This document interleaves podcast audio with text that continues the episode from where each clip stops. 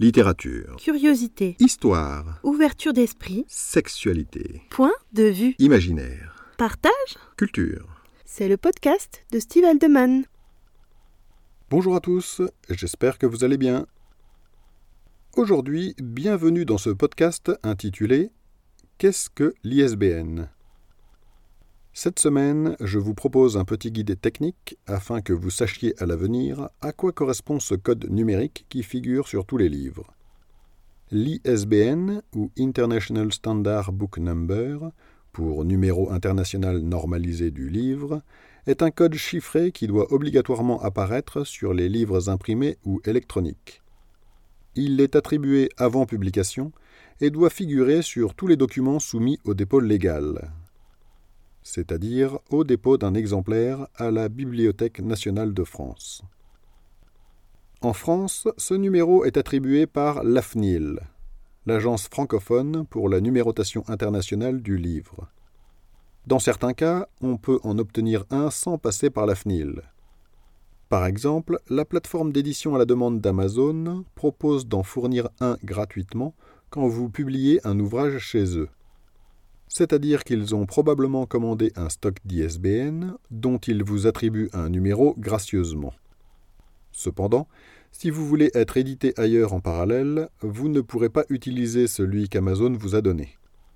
Personnellement, et afin d'avoir la main sur cette étape administrative de la publication, j'ai commandé une liste de 60 ISBN directement auprès de la FNIL, pour Rose et moi, et il m'en a coûté 30 euros.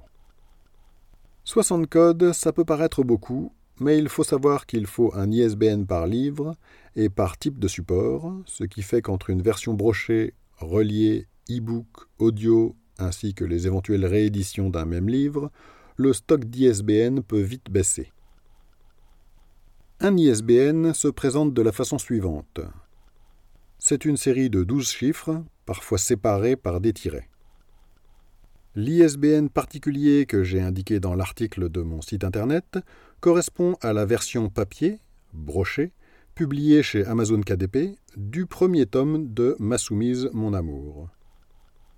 La première série de chiffres, 978, correspond au produit livre dans la nomenclature internationale. Le chiffre 979 y correspond aussi. Le 2 qui suit est utilisé par les pays francophones. Les huit chiffres suivants correspondent à deux séries de longueur variable. La première identifie l'éditeur du livre et la seconde identifie le livre lui-même. La longueur variable s'explique par le nombre de livres très différents que les éditeurs peuvent produire. Le dernier chiffre est une clé de contrôle calculée par un algorithme. Il existe un autre code, l'ISSN, qui est utilisé pour identifier les périodiques comme les journaux. Vous pouvez découvrir les liens en description pour approfondir les sujets dont j'ai parlé. Si vous avez écouté cet épisode en podcast, je vous invite à vous rendre sur mon site stevealdeman.com pour y trouver les liens en question, d'autres articles, ainsi que les romans que j'ai écrits et ceux qui seront bientôt publiés. Je vous souhaite une excellente journée et à bientôt dans un prochain numéro.